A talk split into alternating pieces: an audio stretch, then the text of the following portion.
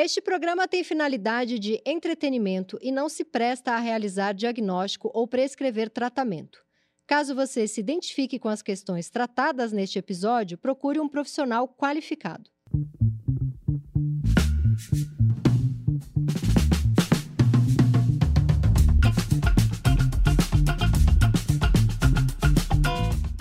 Olá a todas, todos e todes. Este é o Desculpa o Transtorno. Comigo, Tati Bernardi, uma estudante muito metida de psicanálise, e com ele, o professor, psicanalista e escritor Christian Dunker. Lembrando que se você tem uma neura, mania ou piração que queira mandar pra gente, o e-mail é desculpaotranstorno@bol.com.br e vamos à cartinha maravilhosa do dia. Um buraco mais embaixo. Oi, Tati e Dunker. Adorei o videocast e queria compartilhar um pouco da minha loucurinha. A minha loucura talvez seja um pouco mais dark do que o que vocês querem, mas hoje aprendi a achar graça. Talvez isso seja um mecanismo de defesa. Levar no bom humor para não preocupar. Risos. Sou mulher e a vida toda só consegui chegar lá a partir da dor. Sim, parece um clichê de mulheres que têm alguns fetiches mazô. Mas acontece que isso sempre me atraiu para caras babacas, porque eu, de fato, só conseguia chegar lá quando eles me tratavam muito mal na cama. E não estou falando de uns tapinhas, o buraco era mais embaixo. Aí conheci o meu atual parceiro, um príncipe que nunca teve coragem de levantar a mão para mim. Maravilhoso em todas as áreas. Tesão na convivência, mas na cama fazia falta este escape. Como resolvi isso até agora? Pedi para ele começar a elogiar outras mulheres enquanto transamos. No começo, ele achou estranho, mas logo pegou o jeito. Eu adoro ouvir ele narrar, sinto ciúmes e me dá prazer. É o mais próximo que posso chegar daquela dorzinha. No fim, achei uma boa saída, porque ele consegue fazer e eu não corro riscos. E aí, se não faz mal, preciso de ajuda? Eu acho que essa é, é uma pessoa que tem uma, tem uma relação cuidadosa consigo. Né? Ela tem uma fantasia. Ela chamar... termina dizendo: ele, eu, eu consigo ter prazer e não corro riscos. Porque ela tinha medo de achar um cara muito babaca que espancasse ela, ou que e estuprasse ela. ela. E ela, e ela diz: arrumei uhum. vários babacas. Isso, né? E vamos lembrar que o masoquismo, onde é que ele surge? Né? Enquanto termo, enquanto palavra. Ah, o diagnóstico. Não. Ela surge na literatura. Né? Ela foi eh, popularizada a partir do Leopold Zahar Mazok, que escreveu né, a Vênus das Peles, que era história, uma história que muitos dizem tinha a ver com, com ele. Ele, ele, ele gostava disso. Né? Então tem a Wanda, que era uma mulher super é, assim autoritária, que tinha que usar um chicote, mas era uma mulher contratada para isso. Né? Hum. Que, ele, que ele ia procurando quem é que pode fazer isso, quem é que pode fazer essa montagem comigo. E daí eles tinham um acordo em que ela ia se comportar daquele jeito e ia humilhá-lo, ia bater nela se ela fizesse uma coisa é, imaginariamente errada. E, é, no fundo, o que a gente tem são práticas sexuais, né, BDSM, é, que são construídas em consentimento entre as pessoas. Né? Sim. Ou seja, que é diferente você encontrar um babaca numa festa e falar, eu gosto que me bata, e ele te tratar de um jeito. Muito importante isso que você está colocando, Tati. Ter a fantasia, por exemplo, de ser estuprada, de ser batida, é diferente de ser estuprada. Claro. E mais, né? Isso tem, assim, uma relação muito específica com aquela cena, com aquele momento ali na cama. Uhum. O que, que acaba acontecendo? Muitas vezes, como ela mesma diz, né? Eu vou procurar pessoas que são violentas. Porque, ela, porque elas não entendem do que, que eu estou falando. Exato. Porque ela não encontrou alguém é, para fazer parte de um jogo com ela. Uhum, ela encontra uhum. a babaca que leva aquilo, talvez, para a vida. Depois, no restaurante, ele continua maltratando ela. Exatamente. Né? Uhum. Que é uma. É um parâmetro, vamos dizer assim, para a gente pensar o registro dos prazeres, né? o uso dos prazeres, como falava Foucault, e a vida social. Né? Como essas duas coisas se relacionam? Né? O banheiro e a vida pública, a Hum. rua. Uhum. A cama e o que você faz no trabalho. Ela não está dizendo que eu quero me livrar de, de, eh, da dor que eu preciso Não. sentir para ter prazer. Ela, tá, ela me parece uma pessoa que está em análise há um tempo. Exato. ela usa termos, mecanismos de defesa. Exato. Ou seja, e o que, que é? Ela foi eh, negociando, foi compondo fantasia, realidade, o outro, até onde eu consigo eh, contar com o outro para entrar na minha fantasia. Foi isso que ela mais ou menos. Sim. eh, E era- mas é muito é é interessante. Primeiro, ela usa duas vezes, né? O buraco é mais embaixo. Eu tá achei. ficando. Ó, Tá ficando bom nisso, o hein? buraco é mais embaixo. É aqui, eu, isso aqui. Ela chama o parceiro de um príncipe que nunca teve coragem de levantar a mão para mim. Tá. Só que ela gosta do homem que bate, então o homem perfeito é o que não bate, então eu acho isso também muito estranho. Mas é o príncipe, hein? O que você tem a dizer sobre príncipes? É assexuado, ele é hum, É, higiênicozinho, sei lá. Cozinho, não. Higiênicozinho. não. Acho que o príncipe tem que ver com aquele que a gente idealiza, né? O príncipe encantado mas é isso para que eu tô- casar. Então, Ele mas- é para casar. Então, mas é isso que eu tô falando. Ela Uhum. idealiza um homem que não bate nela e tem tesão no que bate. Então, o, o ideal dela tá longe do desejo. Ela não precisa ter um ogro ah, violento. eh, Não é isso que ela quer. Não é o pacote completo. Entendi? Ela quer o. Ela só quer que naquela hora a pessoa faça X ou Y Uhum. e eh, tem que ter aquela dor como parte, componente dessa fantasia. Então, ao descobrir isso, né, o que, que aconteceu? Ela foi, eh, vamos dizer assim, analisando a fantasia. Sim. Foi olhando para ela, foi dizendo, olha, com isso eu não, eu não, eu não, vou, eu não vou querer virar outra pessoa. Mas o que, que tem de essencial na minha fantasia? É o, o, o ogro, é o, como dizia, eu dizia um famoso eh, perverso, né? Ah, na verdade fetichista, que eh, se lamentava. "Ah, eu, eu adoro botas e sempre junto vem uma mulher. Daí- ou como a gente já viu no, no, no Cheiro do Ralo, né? Do, do Heitor Dália, né? Em que ele começa a se perceber apaixonado pelas bundas. Sim. E junto com a bunda vem uma mulher. Bem, Mas aquilo é machista, né? É, aquilo é uma crítica a alguma coisa extrema. Porque a bunda Ah. já não é. Eu não sei se entra no lugar do fetiche de, ah, eu tenho tesão em mão. A bunda já entra numa coisa muito. Brasileira é a que tem a bunda, o bom da brasileira é a bunda. Entra num lugar muito que é perigoso pro do Brasil. fetiche social, É. né? Mas olha lá, aí, de novo, nós estamos discutindo entre quatro paredes, práticas sexuais e práticas sociais. Uhum. né? práticas em espaço público, práticas invasivas, práticas seletivas, práticas audiovisuais. Você está falando de coisas diferentes e, na verdade, de um grande conflito que acontece entre um plano e um outro plano. né? É, vou defender o, o, o roteiro do Marçal Aquino, né? E- porque ele descreve um, pelo menos aquele personagem que é um escroto, né, que acaba fetichizando a história da vida dos outros, capitalizando em cima da história da vida dos outros, mas que sofrem. Ele sofre Ele porque ele sofre. só quer a bunda. Uhum. É muito diferente daquela que reduz uma mulher Mulher a uma bunda. a uma bunda. Uhum. É, claramente assim, ela está sofrendo com aquilo. né? Então, o cafajeste que tá sofrendo, ele é um cafajeste melhorzinho. É. Olha lá, É que- onde é que a gente já foi? Né? De, de que léxico, a qual léxico pertence a palavra cafajeste? Moral. Moral.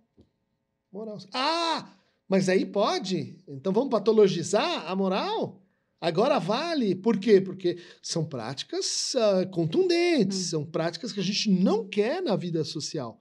Agora, o truque aqui é o seguinte: se a gente consegue olhar para essas práticas sem moralizá-las, a gente consegue ajudar as pessoas a manter isso entre quatro paredes e que não me venha bancar o presidente que quer que todo mundo goze desse jeito, ou o síndico que quer que todo mundo goze do outro jeito, Uhum. ou a mams e o paps e o professor que quer que todo mundo goze X ou Y. Entendi.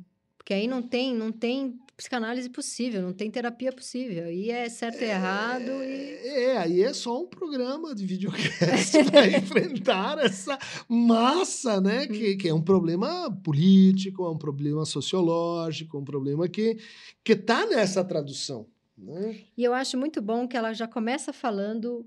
Talvez isso seja meio dark, mas eu aprendi a achar graça e levar no bom humor para não, pra não preocupar. E aí ela escreve risos.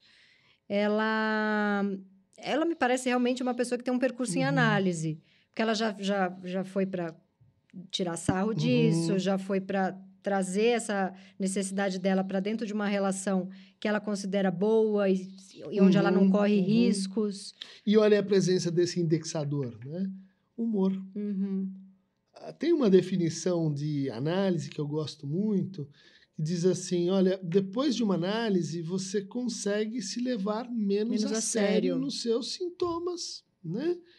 E isso não quer dizer que ser inconsequente com relação a eles. Isso não quer dizer, ah, é quase Diminuir, inverso. tirar sarro, Diminuir, não é. impô-los aos outros, mas encontrar uma negociação subjetiva em que a voz do super-eu, que diz, eventualmente para esta pessoa, não faça isso porque isso é contra a moral e os bons costumes, ela vai dizer, entendo essa voz, essa voz vem do social, isso foi internalizado em mim, mas eu consigo brincar com isso.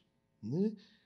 Ah, quando a gente fala em fantasia, a ideia do lúdico e do humor são essenciais.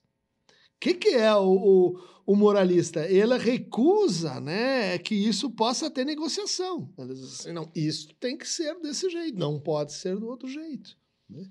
E quando a gente ensina as pessoas a lidarem assim com as fantasias, aí é o pior. Aí é a fonte de sofrimento para o cara Faz sintoma pra caramba, porque vai ter que, vai ter que sair para algum lugar, se a pessoa tá recalcando. Vamos imaginar, né, aquele discurso que diz assim: você tem uma fantasia homossexual. Ah, não pode.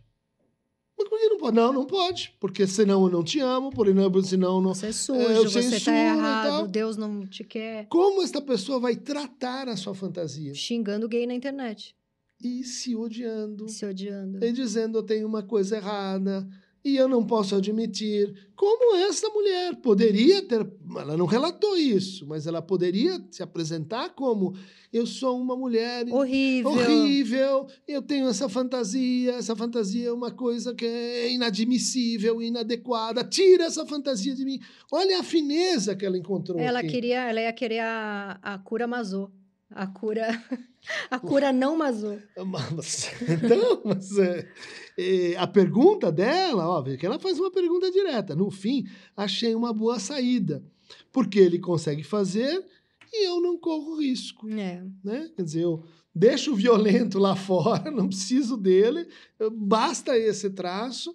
E o que, que ela fez que a gente reputa ser muito importante para a vida sexual dos casais? Ela pôde falar o que ela quer, Isso. Que faz uma grande diferença. Isso. Imagina o outro que diz: Eu tenho vergonha, então eu não deixo, então eu não peço, daí fico frustrado, daí vou fora do casamento ou do laço amoroso. Uhum. É incrível. Aí separa o tesão do amor, Separa aí sofro do- pra caramba, Isso. porque na verdade eu queria ser Isso, fiel. isso, isso, Agora eu gostei muito que ela fala. Eu, tenho, eu tinha tesão na convivência, mas na cama fazia falta esse escape.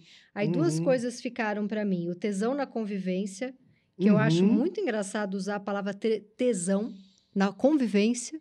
Tipo, a convivência é gostosa, mas tesão na convivência? Você tá ficando realmente boa ali. Você não Eu é- achei, eu achei é interessante perfeito, ela é. usar o tesão. Sim, sim. E achei muito interessante a palavra escape também. Uhum, uhum. Né? A gente que já fez alguns programas com pessoas com medo de fazer xixi e cocô, Isso. Eu achei- Agora veio essa. veio escape. essa. eh, Me fazia Uhum. falta esse escape. Sim, sim. É, tesão na convivência seria assim a solução para aquele que separa desejo e amor. É, né? é. Eu tenho tesão, tenho tesão na convivência. erotismo na vida cotidiana com você e, e tal. Acho que É, mas isso... ninguém vai ficar, nossa, que tesão louco, porque, putz, a gente é muito parceiro pra ver séries policiais. Não sei. Ou É. ele lava a louça e eu fico Uhum, louca, não sei. Eu não uhum, consigo uhum. imaginar essa vida comezinha. Então, mas. Não, pode ter o tesão, mas não o tesão assim, nossa, eu quero agora, sei lá. Exatamente, né? Ah, eu acho que você está falando com, com delicadeza, né? De como, como acontece essa negociação entre o Clark Kent e o Super-Homem. Isso, né? isso. Entre a Mulher Maravilha e como chamava a. A, A mulher. A, a mulher, que, Não que não era maravilha. Não era né? maravilha, a- apenas É- mulher. É apenas mulher. Ou seja, às vezes a gente imagina que a vida comum tem que ser assim.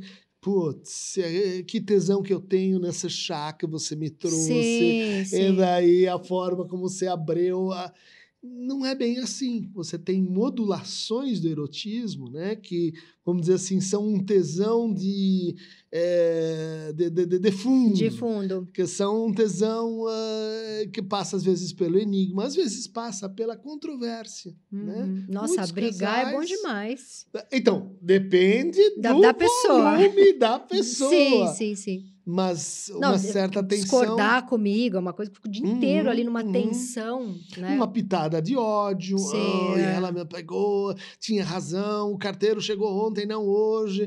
uma pitada de ciúmes. Sim. Uma pitada, né? Opa, eh, chegou um pouco mais tarde. Eu sei que ela não está me traindo, mas me veio a ideia que. Poderia. que ela dessa vez, enfim. São pequenas erotizações. eu amo que ela né? começa falando de dor e termina falando de dorzinha.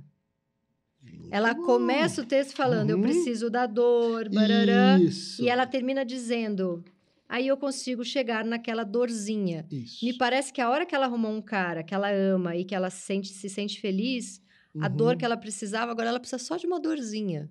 Ele conseguiu restaurar algum tipo de, de, de prazer e cuidado. E olha só, que isso remete a uma maneira da gente ah, falar do que, que a gente pode esperar de uma psicoterapia. Né? Pensando que a pessoa vem com fantasia, vem com a vida cotidiana, vem com divisões, vem com Uhum. contra, contrariedades, vem com, com, ah, com contraditórios, né? incoerências. Eh, no começo, a angústia espalhada pela vida da pessoa. Sim, Conhece? conheço Gênio bem. tem tipo na cabeça? Sei, Tá em todo lugar. sim. Daí, terapia vai, vai, vai. Ela acaba com a angústia? Não. Localiza a angústia. Aqui ela é bem funda, é vertical. Cuidado, porque ali, ali é o poço. Ali é o buraco é mais embaixo. Ali é o buraco mais embaixo. Não precisa estar espalhado na vida. Uhum, Você não precisa sentir dor o tempo todo. Exatamente. Assim e muitas como... vezes a gente sente dor o tempo inteiro porque tem medo de sentir aquela ali que é a principal. Ou porque desconhece, porque não explorou, porque não analisou a fantasia a ponto de perceber que é só esse traço. Uhum. Não precisa vir o violento junto, não precisa vir a humilhação social, não precisa vir o descuido consigo, que muitas vezes Não acompanha. precisa se colocar em risco. Não precisa se colocar em risco. O que, que ela fez? Ela reduziu. Hum, aí vai pra Né? dorzinha. E aí chegamos na dorzinha. Só precisa daquela toque. É uma Hum. colherada de açúcar e outra de pimenta. Maravilhoso, maravilhoso. Olha o que você está dizendo quando você diz isso, né? Quer dizer que a, que a terapia ela vai, ela vai enxugando, ela vai diminuindo, né? E veja como isso traz uma relação mais legal entre o quarto e a rua. Uhum. O que acontece quando você não fez esse trabalho? A sua fantasia sai pela porta e vai para o seu trabalho. Vai, aí tem uma relação masoquista com o chefe e não gosta, não é para ter. Sofre, fala, por que, que eu só arrumo desgraçado na minha vida? Isso, Todos, exatamente. toda pessoa me maltrata. Isso, quer dizer, aquilo que é o ponto-chave da Uhum. fantasia, que o Lacan chamava de objeto A, né? virou a dorzinha. Hum. Agora, sem, sem julgamento, sem Uhum. nada de, de moral aqui, o que leva uma pessoa a precisar dessa dor? Isso não estamos, Uhum. não estamos Ah. diagnosticando e nem falando mais da Uhum. nossa amiga aqui. Tá. É, estamos falando assim, conjecturando. O que, Sim. que poderia levar uma pessoa a precisar da dor para ter, um, pra- Uhum. pra ter um orgasmo, por exemplo? Ah, eu acho que estudou muito bem isso foi o Deleuze e Guattari, né? Não, não, foi o Deleuze, num, ah, num, num- livro chamado Sadomaso, Uhum. né? Eh, onde ele observa o seguinte: a dor ela tem um efeito muito interessante na gente que é dessexualizar. Quando você sente dor, O foco tá pra dor. o foco tá pra dor. Querida, vamos lá hoje? Não, tô com dor de dente, tô com dor de cabeça. Não é o que popularizou o isso Hoje, não, hoje não, amor, que eu tô com enxaqueca, que eu tô né? com enxaqueca. Todas as novelas usadas Ou por seja, 30 anos. E por que que funciona? Porque as pessoas leem e dizem isso eu entendo, né? Uhum. Porque a dor, ela mata o erotismo. Ela, inclusive a dor do luto. Perdi uma pessoa. Cara, hoje não, não Hoje vai não dar. vai dar. Não, não, não é um desprezo, não é a falta de desejo, é que a dor tem essa função de dessexualização. Só que você vai falar, mas ela está falando de uma fantasia sexual. Pois é. O que acontece depois da dessexualização é que a ressexualização se torna mais intensa. Ela vem mais forte. Ela vem mais forte. Hum. Entende? Então, eh, não precisa ser um anatomista para ver que a dor dessexualiza e depois ela chega lá. Hum. Então, às vezes isso tem que ver com assim, dei comida pro superego. Ela ficou mansinho, agora eu posso gozar. Ah. Entendeu? Tem um pedágio que a pessoa o pedágio, isso é que maravilhoso. você entrega pro outro, É fiz a quase minha um parte. contrato. Então, a sequência é culpa, né? Uhum. Fiz uma coisa errada. Confissão. Falei para o outro. Ah, Disse, me. E depois vem a penitência. Penitência é, então, eu me inflijo Pagar. uma dor, eu me, eu me, eh, eu me imponho uma limitação, né? E o que acontece depois da penitência? Aquele alívio. Aquele alívio, aí vem que Estou limpa, pura, estou angelical. Hum. Agora posso me vestir para matar. Entendi, Agora sai agora na louca, vai que vai. vai que vai, né? Dizer, é, um, é uma forma de você, é uma gramática libidinal. Né? Hum. Então, dessexualiza. Daí a gente vai dizer, puxa, e se essa culpa for eh, assim demasiada, porque a culpa destrói as pessoas. Vamos lembrar, culpa é um sentimento moral, Moral. junto com o nojo, junto com a vergonha. A culpa com as suas fantasias faz com que as pessoas tenham vidas sexuais pobres, vidas sexuais eh, sem pouca sem, sem, sem pesquisa, vidas sexuais sem aventura, vidas sexuais que te Que não são vidas sexuais, na verdade. É, Você se força ali a fazer um negócio que você nem quer, Isso. muitas vezes. Agora, pergunta: o que acontece com essa pessoa que não leva a sério sua vida sexual?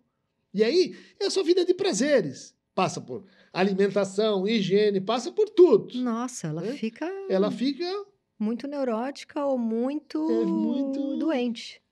é, doente, Ela- perdemos, porque não é doença, é transtorno. ela mas fica é... muito irritada, odeia tudo, leva o desprazer para tudo, ela fica. Hum, Ah, tá ela mais- leva, ela leva o que ela poderia brincar ali Isso, pra sofrer na vida real. Ela leva a vontade de um tapinha do namorado pra levar um esculacho do chefe, por exemplo. Isso, exatamente. É o que o Reich chamou de banana.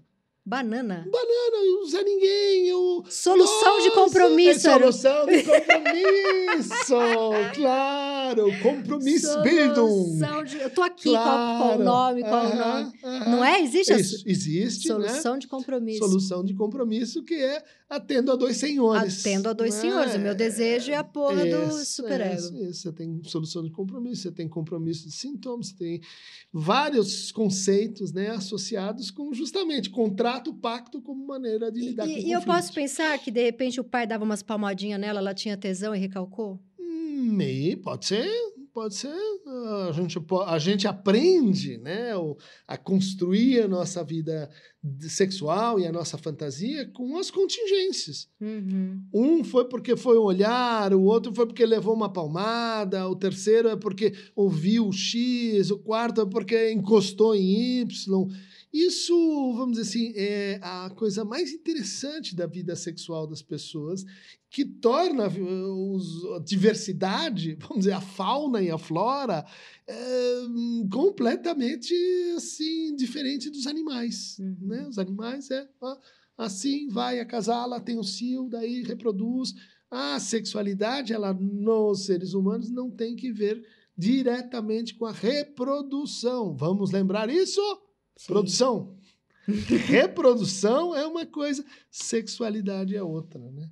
A nossa moralidade começa historicamente por uma tem que se subordinar à outra. O sexo é para reprodução. Sim. Ele não é para prazer. Quem coloca, quem coloca muita luz ali tá doente, né? Segundo a. Exatamente. Onde O- é que vai terminar isso? Pessoas dóceis, pessoas que não têm coragem de desejar, pessoas que não se confrontam com autoridade, apáticas. aspáticas, pessoas que, no fundo, olha lá, voltamos agora num outro. Não consegue desejar mais nada, porque o principal foi apagado. Sim, porque ali onde está teu desejo, vem junto a culpa, o massacre, a repressão, a internalizada, a vergonha, a culpa, o nojo. Tá bom, daí você Desiste. tem uma vida sexual, assim, meio... Então, e essas pessoas com vida sexual meio ruinzinha, acaba a vida sendo meio apática junto, né? Exatamente. Porque Quem, quem fez, eu acho que o melhor diagnóstico disso foi o William Reich. E ele abriu um caminho incrível de fazer a gente imaginar que tem muitas pessoas, por exemplo, que têm uma vida onde não existe a palavra orgasmo, Uhum. é, onde ter prazer é vergonhoso, ainda hoje. A Sim. gente acha que, ah, não, a internet, os costumes.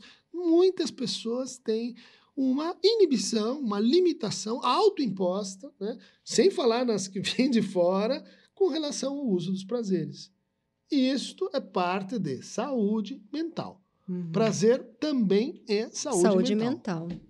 Christian, maravilhoso. Um beijo para nossa amiga que não disse o nome e que ela continue tendo muito prazer na vida dela. E respondendo. Res- ah, Acho que respondemos E aí, tudo. se não faz mal, preciso de ajuda?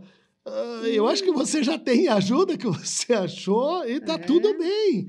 Segue em frente. Tá O maravilhosa. caminho tá ótimo. Muito obrigada. Até o próximo programa. Obrigada à nossa amiga que escreveu. Obrigada ao Christian. E é isso. E o buraco é mais E embaixo, o mas também em buraco cima, é mais do lado. embaixo. Tem, buraco, buracos tem também. buracos ótimos.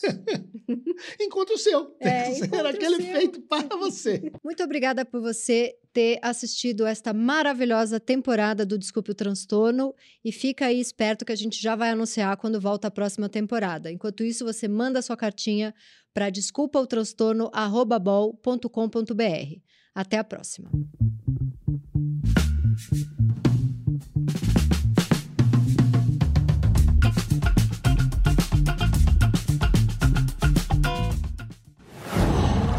Qual?